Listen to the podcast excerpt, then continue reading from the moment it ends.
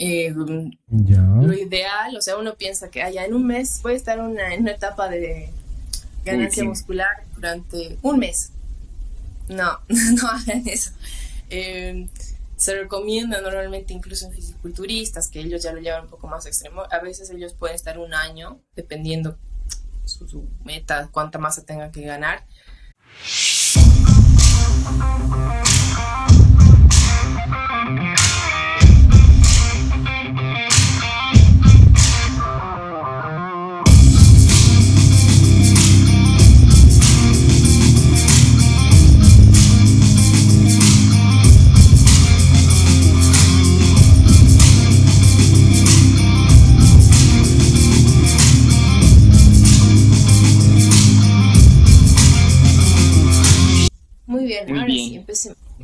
Darle más vueltas al asunto. El tema del día de hoy, muchachos. Y muchachas, decía, yo creo que, como tú estabas mencionando, ¿no? El tema va a traer tanto a hombres, que por lo general quiero crecer, quiero crecer, y las mujeres que, por un lado, no quieren bajar de peso, pero quieren desarrollar glúteos, o de, o de quieren bajar de peso, pero quieren desarrollar glúteos al mismo tiempo, ¿no? esto les va a aclarar es la gran cuál es el tema. Así que el tema es... Es el aumento de masa muscular. ¿Cómo incrementar la masa muscular? Muy bien. Ajá. Vamos a hablar de cómo se produce este tema de incrementar músculo, qué condiciones necesitas para ganar masa muscular y cuáles son los errores que la mayoría de las personas comete inocentemente con la expectativa de ganar más masa muscular, que en realidad creo yo que es un poco más difícil en algunos casos que en perder grasa, o sea, toma más tiempito, más dedicación quizás. Sí. Así que vamos a cubrir todo, todos esos puntos para que terminen este podcast con una nueva perspectiva de cómo se gana más muscular. Una idea más clara. Empecemos con, con, ese, con ese punto que tú decías de, creo que en algún momento igual he caído en eso de querer aumentar, o sea, la típica meta de chicas es aumentar piernas, glúteos, bajar cintura y espalda, digamos. Claro. Y eh, bajar de peso. Entonces, creo que ahí son metas bien contradictorias. Para uno poder ganar masa muscular, generalmente necesita más calorías, necesitas comer lo suficiente para darle a tu cuerpo los recursos para generar esa masa muscular, porque no es que la masa muscular se crea del aire, ¿no? Necesitas comer más. Y para definir tu cintura o bajar tu porcentaje de grasa corporal es por el otro lado, necesitas comer menos para generar un déficit calórico y que tu cuerpo empiece a utilizar las reservas de, de grasa. Entonces, si se dan cuenta, ahí son dos puntos, dos caminos bien distintos que muchas personas no saben eso, entonces quieren lo mejor de los dos mundos, cuando en realidad no es algo muy factible. Puede suceder en algunos casos de personas que tienen mucho peso por perder o tienen nunca en su vida han hecho una dieta y se ponen a entrenar y generan esta recomposición corporal que ya lo hemos hablado en alguno de los videos, así que vayan a verlos. Em, pero creo que uno tiene que primero definir bien cuál va a ser la primera meta si quieres desarrollar masa muscular en ciertas partes de tu cuerpo o enfocarte en una pérdida de grasa general de tu cuerpo. Muy bien. El otro día estaba viendo un video en TikTok que decía que no es necesario sí o sí estar en un superávit calórico para ganar masa muscular. Pues, simplemente es necesario tener un consumo alto en proteínas y un consumo eh, con lo necesario, digamos, para mantener tu actividad física en, lo que es carbohidratos y grasas. grasas para mantener un buen, eh, una buena salud hormonal, digamos, consumir suficientemente, suficiente cantidad de grasa como para que tus hormonas trabajen bien suficiente cantidad de carbohidratos para poder eh, rendir en el gimnasio y, tu día a día y la suficiente cantidad de proteína que estimule el crecimiento eh, muscular porque el crecimiento muscular no es, no, no, no, a diferencia de, la ganancia de peso en grasa, no es una señal eh, metabólica, sino una señal nerviosa, No me acuerdo exactamente las palabras que han utilizado. ¿A qué se refiere? De que el músculo crece por estímulo y no por cantidad de, de, comida. Ah, exacto. Eh, o sea, eso de que probablemente no, no puedas Mm, no, no sea 100% necesario un superávit para ganar masa muscular, puede ser válido en esos casos de personas que, digamos, nunca han hecho ningún deporte, no, nunca han hecho una parte de, su entrenamiento mucho más estética con ese fin y nunca han revisado el tema de su alimentación. Entonces, tal vez están comiendo así a la, como que a la de Dios, normal, y luego se empiezan a, y muy bien, ya a ver, voy a ordenar mis, un poquito mis macronutrientes, comer más proteína, eh, ajustar un poco mis carbohidratos y mis grasas, y probablemente las calorías estén en mantenimiento, pero haber, al haber hecho ese cambio en su consumo de macronutrientes y empezar a estimular tu cuerpo con lo que es hipertrofia muscular, puede haber un, un cambio de composición, recomposición corporal, sin la necesidad de que incrementen mucho más las calorías. Pero cuando una vez que ya eh, ya no eres un novato entrenando, sino ya por lo menos llevas un año entrenando, sí vas a tener que acudir a un superávit calórico para generar el, el tema de una ganancia muscular mayor. Y probablemente incluso en esa primera etapa de que ellos ya han hecho ese cambio por primera vez, de quiero ahora ganar masa muscular, le voy a dedicar más eh, prioridad a mi entrenamiento, a mi alimentación con más constancia, incluso desarrollan un volumen de masa muscular como mayor, puede ser un kilo, dos kilos de masa muscular fácilmente, pero a medida que va pasando el tiempo, se vuelve cada vez más difícil. Entonces, ahí sí van a necesitar, de hecho, un superávit calórico, paciencia y un buen entrenamiento. Y además porque es probable que esa persona no se haya encontrado inclusive en sus calorías de mantenimiento, entonces, obviamente, para llegar a esas calorías de mantenimiento, eh, ha tenido que comer un poco más y eso ha generado que desarrolle mejor masa muscular. ¿no? Porque no, no estaba comiendo lo suficiente. ¿Qué es lo que me ha pasado ver en, clientes con, los que he trabajado, en especial ah, chicas? a, mí también, bueno, yo soy un caso, ¿no? Y, digamos, yo quiero hablar de, de una de, de, mis clientes en específico que hemos empezado a trabajar, ya vamos, creo que va a ser ya casi dos años que estamos trabajando juntos. Este año cumplimos dos años. Y eh, empezó a trabajar conmigo pesando 51 kilos, ¿ya?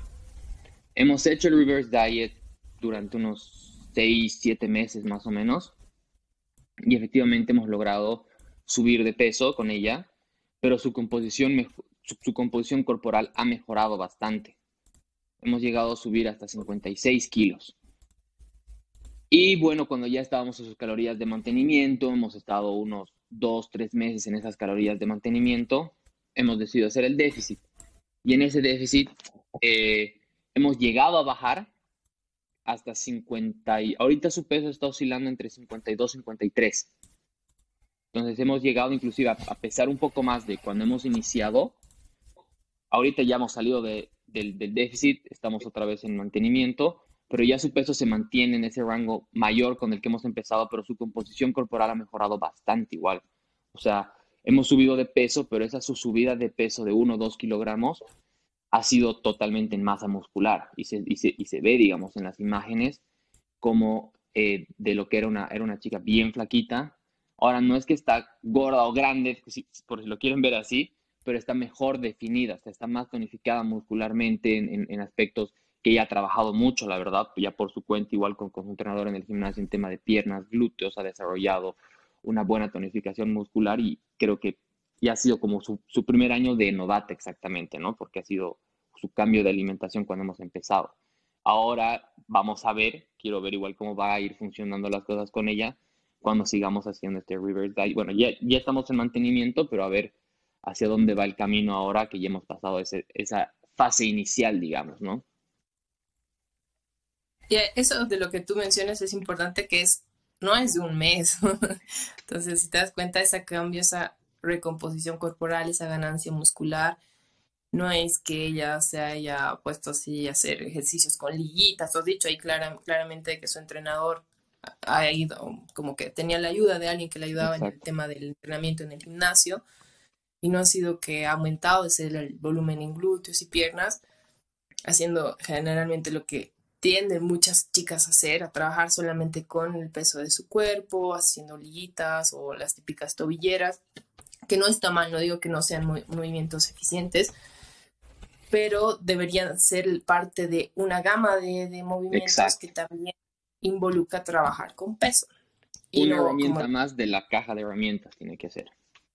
Entonces, ahí el tema de saber estimular eh, lo que decía el Oscarín, a nivel nervioso, esas adaptaciones nerviosas que ocurren cuando uno trabaja hipertrofia, trabajando con distintas cargas, distintos rangos de repeticiones y estímulos, es donde uno empieza a generar esa adaptación metabólica que se genera en una síntesis proteica, en la cual uno empieza a desarrollar nuevas fibras musculares y poco a poco, con más desarrollo de estas fibras, es donde uno empieza a notar estos cambios de cierto volumen, no sé, puede, como mencionaba, de toda luna, que era la parte de piernas y glúteos.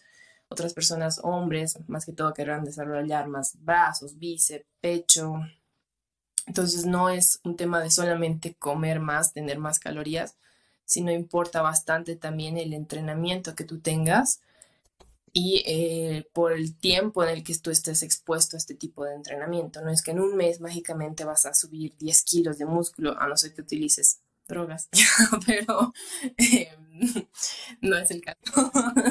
y eso creo que aún así es mucho, mucho, pero no tiene que tener paciencia y como... Si quiere hacer las cosas bien, tiene que ser con paciencia y con tiempo, porque esos cambios que de la nada ves a un pibe que en tres meses y gigante, ¿no? Ah, sospechoso, eso no es en base de pollo y avena, digamos. Pues, en algunos casos yo creo que tal vez los hombrecitos cuando están en esa transición donde les cambia un poco la voz y ya empiezan a tener más barba, como que tal vez puede pasar porque están como que en un pico hormonal y si lo aprovechan bien. A sus 16 más o menos, pues dices, a sus, no sé, menos, creo, sus 13 años donde pueden aprovechar ese pico hormonal y desarrollar un poco más de masa muscular. Y a veces donde ves esos cambios de alguien que era súper flaquito y luego le metió durísimo al gimnasio y lo ves así, ya mucho más desarrollado. Puede que sea naturalmente y en algunos casos ya también, como decía, para desarrollar un buen, unos buenos kilos de masa muscular eh, toman años. Eh, o a veces se toman el camino muy corto con consecuencias de utilizar algún alguna ayudita extra. Alguna sustancia. Con jeringas. Controlada. Qué mal. Bueno, yo no estoy a favor, no sé, que tampoco lo veo como algo malo, así satanizado, pero desde mi punto de vista como... Yo, creo que está satanizado, digamos, pero yo creo que mientras la gente sea honesta, no debería estar, no debería serlo, digamos. Claro, que alguien te diga que no usa y en realidad sí usa, eso sí está mal. Pero si alguien es honesto y, esa cultura se ha popularizado este último tiempo, en anteriores años, de gente que dice, no, yo sí uso. Y por eso estoy así. Entonces, no hay donde, no, estoy mamando, no estoy diciendo, no estoy intentando vender nada que no sea verdad. Y eso yo me parece correcto. Sí, por ese lado sí. Y dependiendo igual si es que practicas algún deporte en específico, si está baneado o permitido en ese deporte, igual influye, digamos, ¿no? Hay deportes en los tal que... Tal vez solo ética. Ajá. Entonces igual hay Claro, pero es que hay deportes que, que permiten... Exacto. O sea, que no... Que, que no... o sea, que, sí, que permiten el uso de... O sea, como que no hay ninguna regla en contra, así que está ahí a la de Dios para el que quiera usar. Más o menos. hay deporte, exacto. Pero volviendo al tema. Pero es tema de crecimiento, pues muscular. Sí, bueno, ese es, ese es un atajo. No está mal. Uno tiene que siempre asesorarse si quiere hacerlo.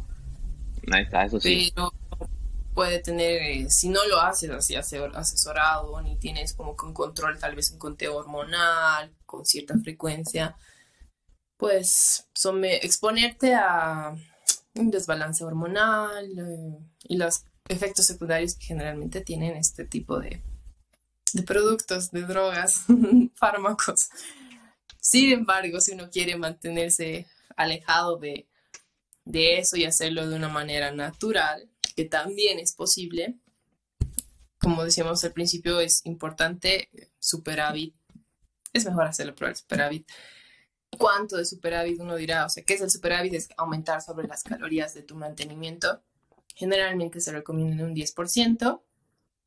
Si es que tú no ves una ganancia, que la balanza no se mueve para arriba, ni notas tú tampoco ningún cambio en tu composición corporal, por lo menos en un periodo de un mes o dos meses, subir un poquito más, unas 100 o 200 calorías más. ¿De qué macronutriente? Yo diría entre un poquito de proteína y carbohidrato.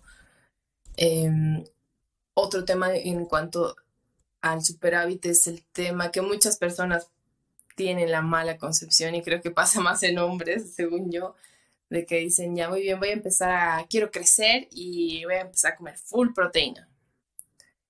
Y ahí es donde le pueden meter dos, tres scoops de proteína al día, un montón de pollo, em, todo lo que diga proteína adentro.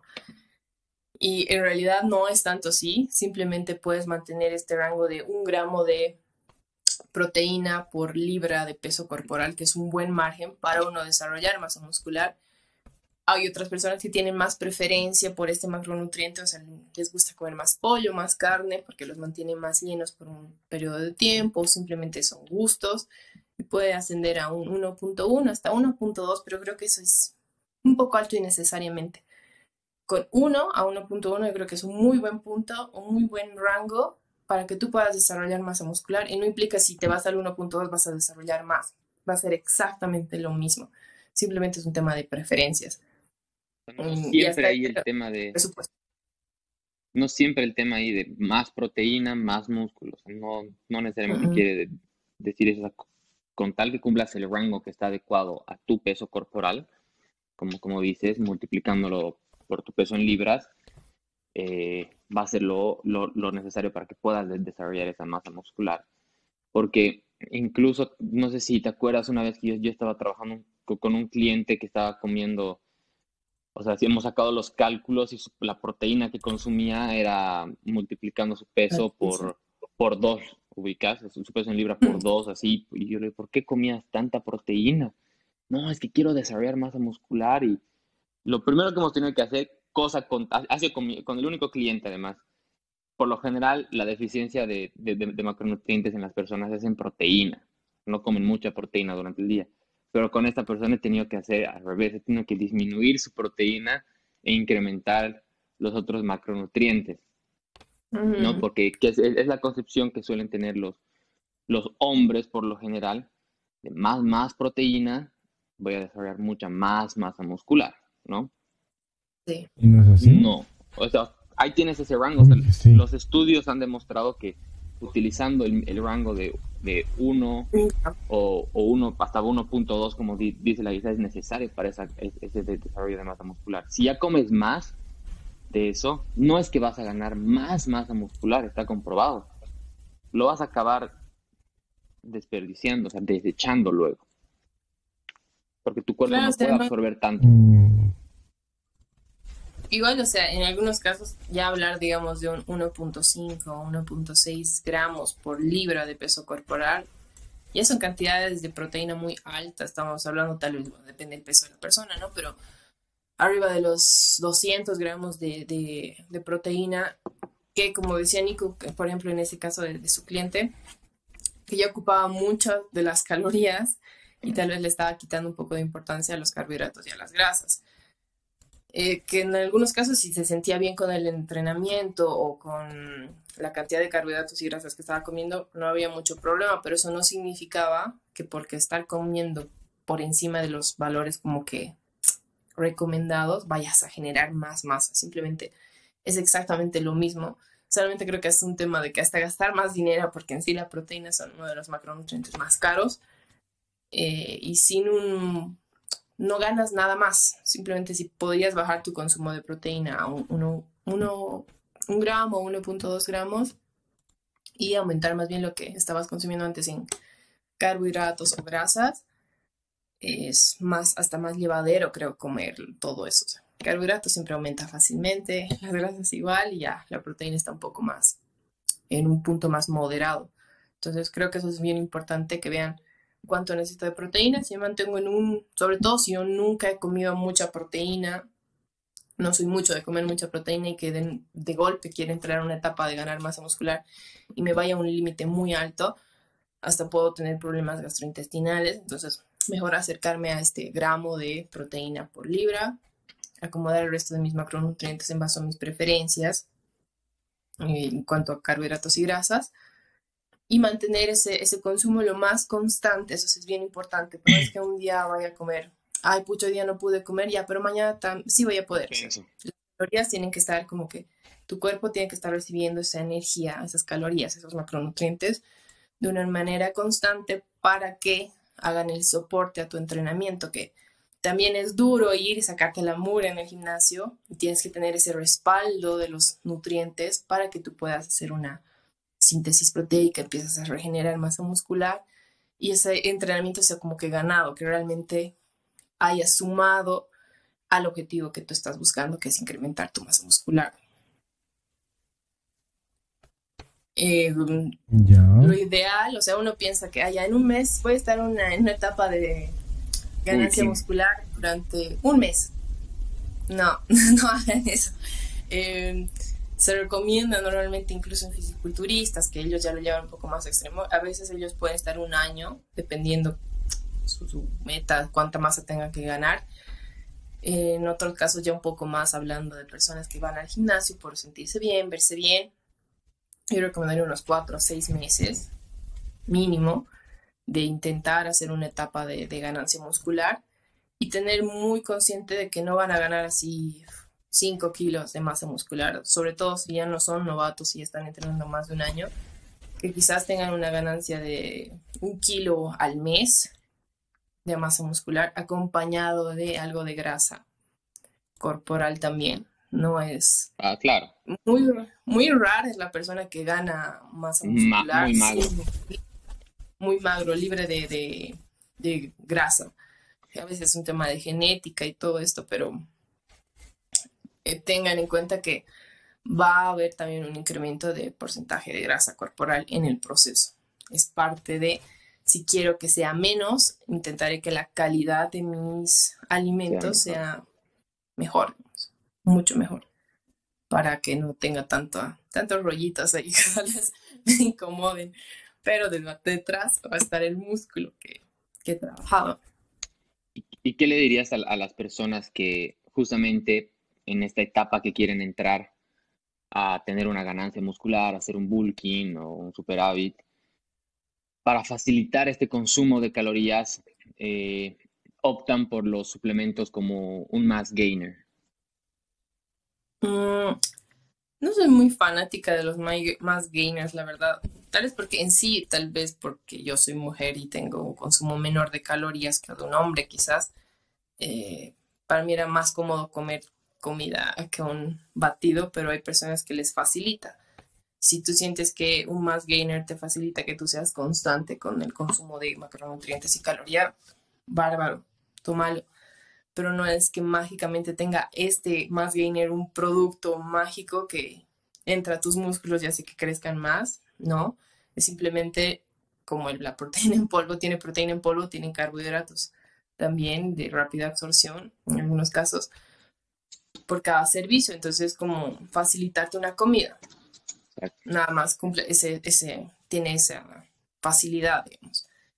Y, pero si puedes tú hacerlo con, no tienes mucho problema con el volumen de la comida que estás manejando, te recomendaría que lo hagas directamente con, con comida, no tanto con suplementos. Exacto, yo la recomendación que diría, porque he visto a varios de mis, yo nunca he consumido más gainer, la verdad, pero he visto varios de mis amigos que de la noche a la mañana, digamos, están, están llevando una vida normal. ¿A qué me refiero? Normal que no se han estado preocupando en su alimentación, que no se han preocupado de ver si estaban consumiendo sus calorías de mantenimiento, si estaban comiendo muy poco, nada.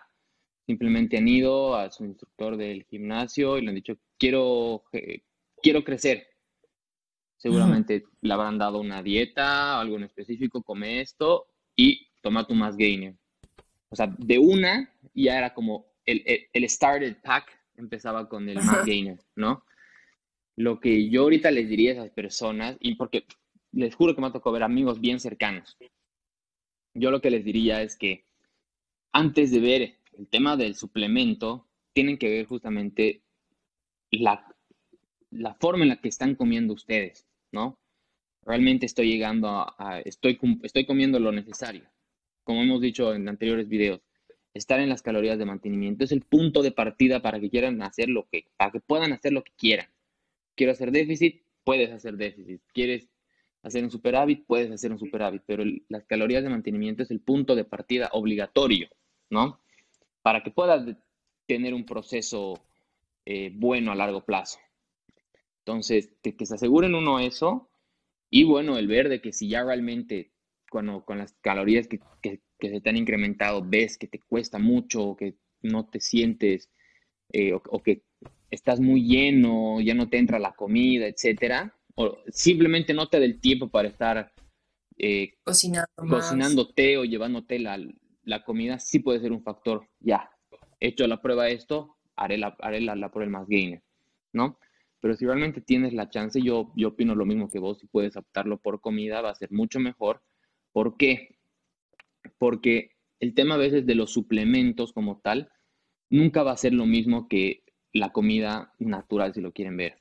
Porque la comida natural te va a aportar micronutrientes que te van a favorecer a tu, a tu organismo, a tu sistema hormonal, etcétera, cosa que el más gainer no te va a aportar eso, ¿no? Simplemente o el hecho de, de vivir el día tomando scoops de proteína, ¿no? No te va a aportar el mismo beneficio que comerte una pechuga de pollo o una trucha, eh, tu, tu, tu, pedazo de, carne, ¿no? O sea, no va a ser lo mismo porque no te va a aportar esos micronutrientes que tienen estas comidas, ¿no? Entonces, hay que verlo como un recurso más si realmente te está costando, ¿no? Pero no tiene que ser el started pack, así, quiero crecer, más gainer, de una, sin saber dónde estoy parado no es, no es obligatorio, digamos, no es como que para ganar masa muscular necesitas sí o más Es una alternativa más, eh, como dices, a veces es mejor, en algunos casos, ¿no? Como para otra persona que tal vez les sale muy cómodo prepararse su batido de más gainer y le permite ser más constante en todo el proceso. Bárbaro, para esa persona va a funcionar bastante bien. Pero alguien que se confíe solamente en el más gainer y casi no come nada, no sé, nada sólido el día tal vez no va a ser una muy buena solución. Entonces tiene que haber como también un, equilibrio ahí. Incluso, por em, ejemplo. No, dime. Incluso, por ejemplo, imagínate en ese caso que no sabe cuántas calorías estaba consumiendo la, la persona y le da una dieta de 2.500 calorías, pensando que es su, pensando que como que este es tu, estas son tus calorías para crecer, pero inclusive sus calorías de mantenimiento pueden que sean mayores, ¿no? Y que así crezca y se confíe en, ah, no, pero estoy con 2.500. Y le dicen, hermanito, tú necesitas 2.800 para mantenerte, entonces necesitas más de 2.800 para, para crecer, ¿no? O sea, hacer ese, ese, ese assessment, ese, e, ese assessment a la persona es súper importante igual, ¿no? Antes de iniciar el, el, proceso. No es así nomás, quiero crecer. Sí, Puede ser que incluso calculando te diga 2800, pero hay gente que tiene el metabolismo un poco más así, no sé, acelerado y con 2800 no, tampoco responde su cuerpo, entonces necesitan más calorías. Que es simplemente un tema de que los números nunca te van a dar un, un dato 100% eh, exacto para tu cuerpo, simplemente son cálculos en base a formas que tienen siempre un nivel de, de error, entonces ahí es bueno que estar testeando, estar consciente de cómo estás haciendo el proceso. Si creo que en todo ese proceso igual es bueno llevar un tema de ver cuánto estoy pesando, si estoy midiéndome ciertas circunferencias de mi cuerpo y cada cierto tiempo ir viendo cómo están cambiando, si no hay ningún cambio, sé que tengo que incrementar un poco más o tal vez hacer algo distinto en mi entrenamiento y hacer una como una constante em, un feedback constante de para, para ver qué cambios más puedo hacer pero mantener unos cuatro o seis meses, creo que ahí la cantidad de músculo que uno puede desarrollar ya llega a ser algo visible, o sea, algo que tú notas en el espejo, incluso en las medidas o las fotos que te vayas tomando, vas a notar un cambio considerable en la contextura de tu cuerpo las partes que más has decidido desarrollar, también en tu ropa. Y em, para que eventualmente, si después de esa etapa posterior quieres hacer una, una etapa de corte, tengas esos músculos que se van a ver más visibles eh, cuando termines esa temporada. Otra cosa que es bien importante igual ahí mencionar es cuando uno termina una etapa de bulking, digamos, no es muy recomendable inmediatamente saltar a una a un déficit, sino esperar un poquito, tal vez reducir un poco las calorías a una más de mantenimiento y luego recién ya planificar un, un déficit si es que la persona quiere o está un poco incómoda con el porcentaje de grasa que tal vez ha subido en la, etapa de bulking o superávit. Pero no lo hagas inmediatamente, ya gané, no sé, dos kilos de músculo, ahora mañana mismo entro a déficit. No creo que es muy, muy buena idea, según yo. Eh, tal vez esperar hace un mes en mantenimiento y luego ya ver eh, si, si quiero hacer un déficit. Incluso hasta bajar gradualmente, ¿no? Esas calorías, si es que la brecha es muy amplia entre tus calorías de superávit y de mantenimiento, para no bajar muy de golpe a mantenimiento, se puede ir bajando poco a poco si la brecha es muy amplia, ¿no? Sí, sí, puede ser una alternativa, o sea, va a depender de cada persona y cuánto sea esa, esa brecha, ¿no? Por eso. Pero creo que es importante antes de, para que pueda mantener un poco más de la masa muscular, porque en un tema de déficit uno también es propenso a perder. perderla. Entonces, si te ha costado tantos meses ganar unos cuantos kilos, no creo que los quieras exponer o arriesgar muy fácilmente. igual en el tema del déficit, hacerlo con cuidado, nada muy agresivo para que puedas mantener toda esa masa que has trabajado y visualmente sea más notable cuando estés ya en una etapa de déficit. El, el tema de ganar más grasa creo que es algo igual que a muchas mujeres y también hombres, creo que más a mujeres, hace que este tema de ganar masa muscular como genere un poco de miedo e incomodidad. Porque quieras o no, por más de que tal vez tus glúteos estén creciendo y tus piernas también, también va a crecer un poco tal vez la parte media, eh, tu ropa no te va a quedar tan cómoda como antes. Mm, cuando te ves al espejo notas que la grasita también ha subido de cierta forma o el volumen de tu cuerpo un poco y puede ser un poco incómodo. Eh, y ahí es donde a veces, muchas veces quieren ya terminar el, la etapa de bulking y entrar inmediatamente a un déficit. Pero ahí es donde uno tiene que saber, saber trabajar un poco la cabeza, terminar realmente los plazos que tú te has puesto para estar en esa etapa y decir, ya, muy bien, esto lo estoy haciendo con tal fin y saber que eso es parte también del proceso, esa incomodidad también es parte del proceso. Tal vez en los hombres llega a ser un poco menos incómodo, no sé, porque, no sé, ellos pueden vestirse un poco con ropa más suelta o no va a haber alguien que le va a, hacer mucho comentario al respecto, pero quizás para las mujeres sí tiende a ser un poco más delicado. Pero en ambos casos, los dos van a ganar algo de masa, de masa grasa, porcentaje de grasa, diré. Y eh, bueno, y, y, las mujeres igual tienen que entender, ¿no? Que esa, esa idea, como, tú mencionabas al principio del podcast, de quiero desarrollar glúteos, pero quiero bajar de peso o no quiero subir masa muscular, o no quiero pues, que la balanza suba, pero sí quiero tener, no sé, glúteos, ¿no? Es parte del el proceso, justamente, uno tiene que comer más para poder desarrollar esa zona, ¿no? Se necesita, en, cual, en realidad cualquier zona si uno quiere desarrollar piernas y el hombre quiere desarrollar brazo, hombro, eh, hombro, etcétera, tiene que comer más, ¿no? Pero en el caso de las mujeres que por lo general quieren desarrollar glúteos, comiendo muy poco y haciendo, como tú decías, solamente los ejercicios con ligas o con su propio peso corporal, no van a desarrollar eso. el tema del entrenamiento tiene que ir de la mano. Les aconsejamos siempre que tengan entrenamientos de fuerza, con cargas, bien estructuradas, obviamente, ¿no? O sea, que, tengan un entrenador que pueda guiarlas, que no sea así, ah, hoy voy a alzar claro. como si nada, pero no sé hacer ni una sentadilla, ¿no? Entonces, que sepan cómo hacer una sentadilla, hip thrust, todos esos ejercicios que te ayuden a desarrollar. Inclusive puedes combinar ligas con, con peso, ¿no? Puedes, puedes hacer hip thrust con ligas y o frog pumps y eso te va a ayudar a, que de, desarrolles de mejor manera ese, esa masa muscular en, la zona, pero tiene que ir acompañado de la alimentación enfocada al crecimiento muscular, justamente, ¿no? Pero tampoco así es tan fácil. No, no. O sea, no es que es la receta más. En, en, el entrenamiento, digamos, en el entrenamiento no solo había una comparativa que me eché el otro día de que las mujeres especialmente no quieren levantar peso porque tienen miedo que se van a volver como las fisicoculturistas o los hombres así que van al escenario y decían decir eso es lo mismo que me da miedo cocinarme el almuerzo porque de la nada me voy a volver un chef profesional. Ahí está, tal cual, mira.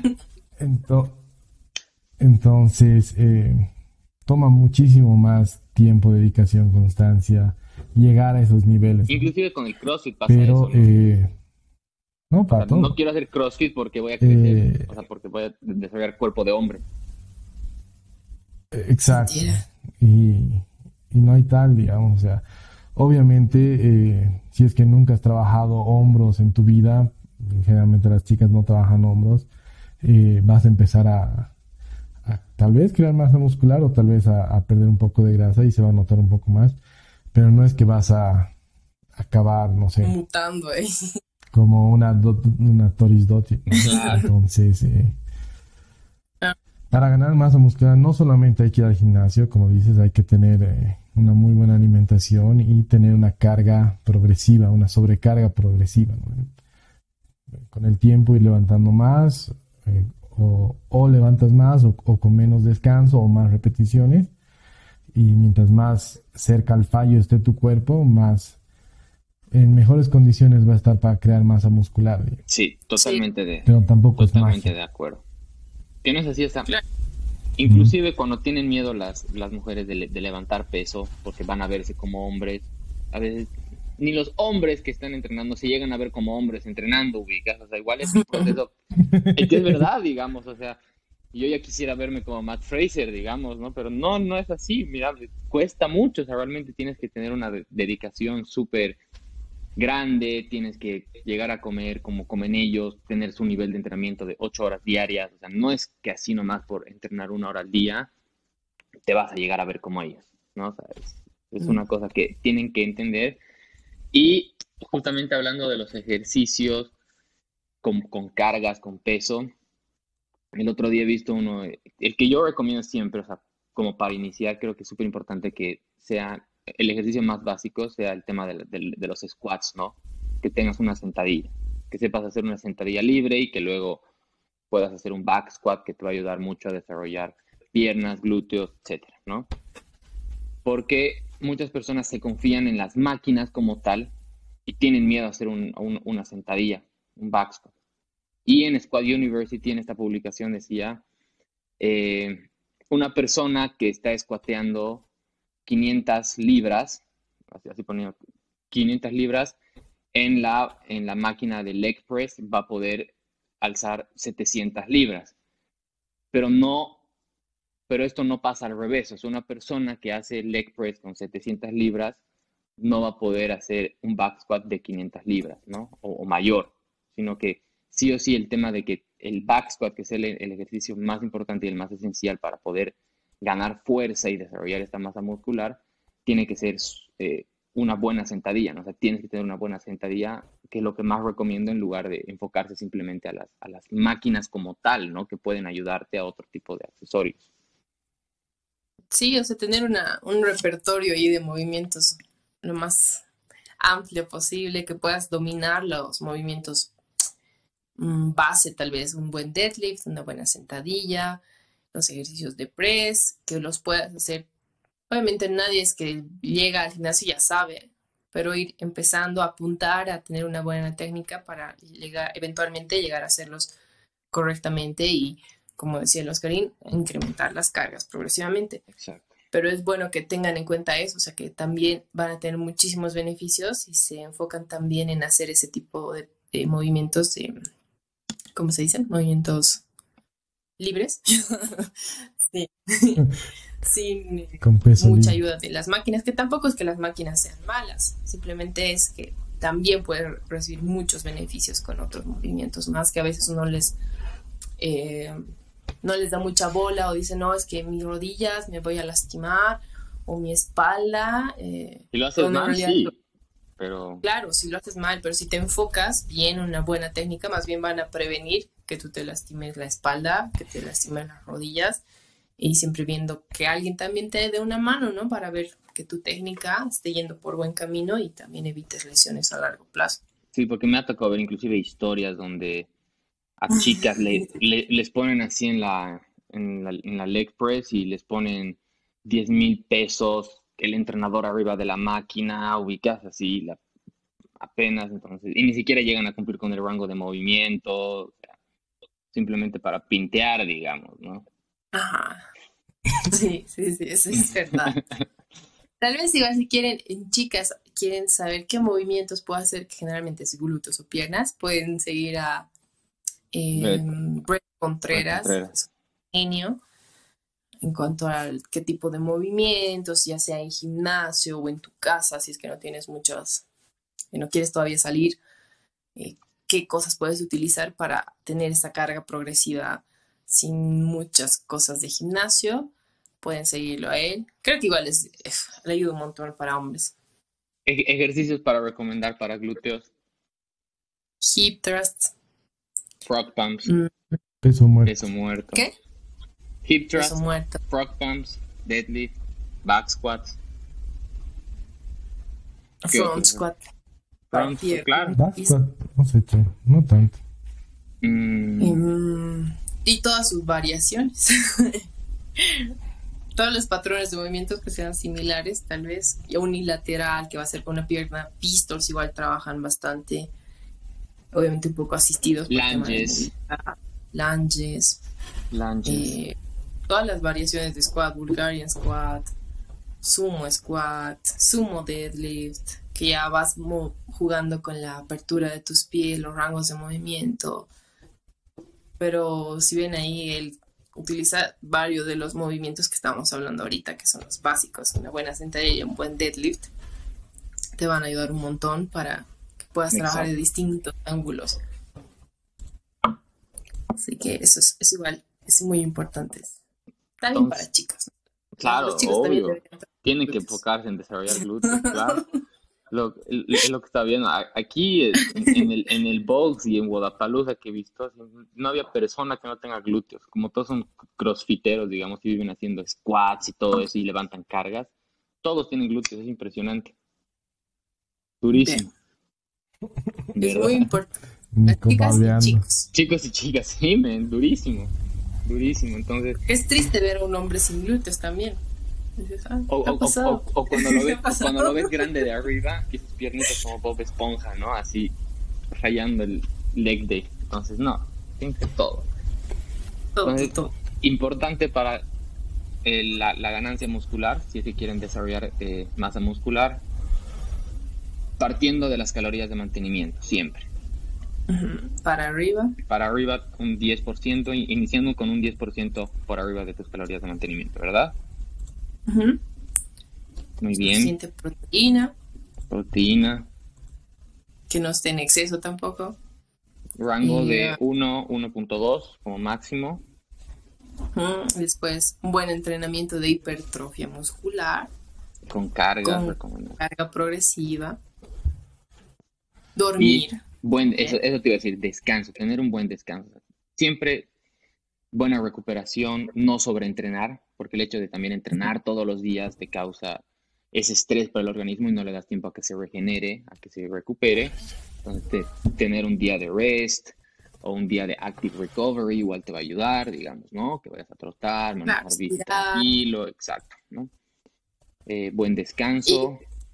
paciencia paciencia, toma tiempo, ¿no? Entonces, ahí resumimos un poco. Eh, por esto damos por concluida la reunión. Bien, ah, Muy mal por su tiempo. Creo que con eso ya, ya, ya estaríamos cerrando, ¿no? El episodio del día de hoy. Sí, sí creo que hemos dado puntos importantes. Y de todas formas, si es que hay algo que no quedara muy claro o que quisieran que hablemos más al respecto, más en detalle, un comentario, un mensajito a Instagram Facebook. Y vamos a hacer algún otro videito Muy bien, igual eh, vamos a compartir el videito de el video corto que tenemos sobre masa muscular para que puedan ver ahí algunos tips de una forma un poco más rápida, ¿no? Si no, me equivoco, lo hizo Coach Case, entonces ahí van a poder ver esos tips. Así que eso es todo, amigos. Nos vemos la siguiente semana. La próxima semana. Compartan el contenido, por favor. Un dedito.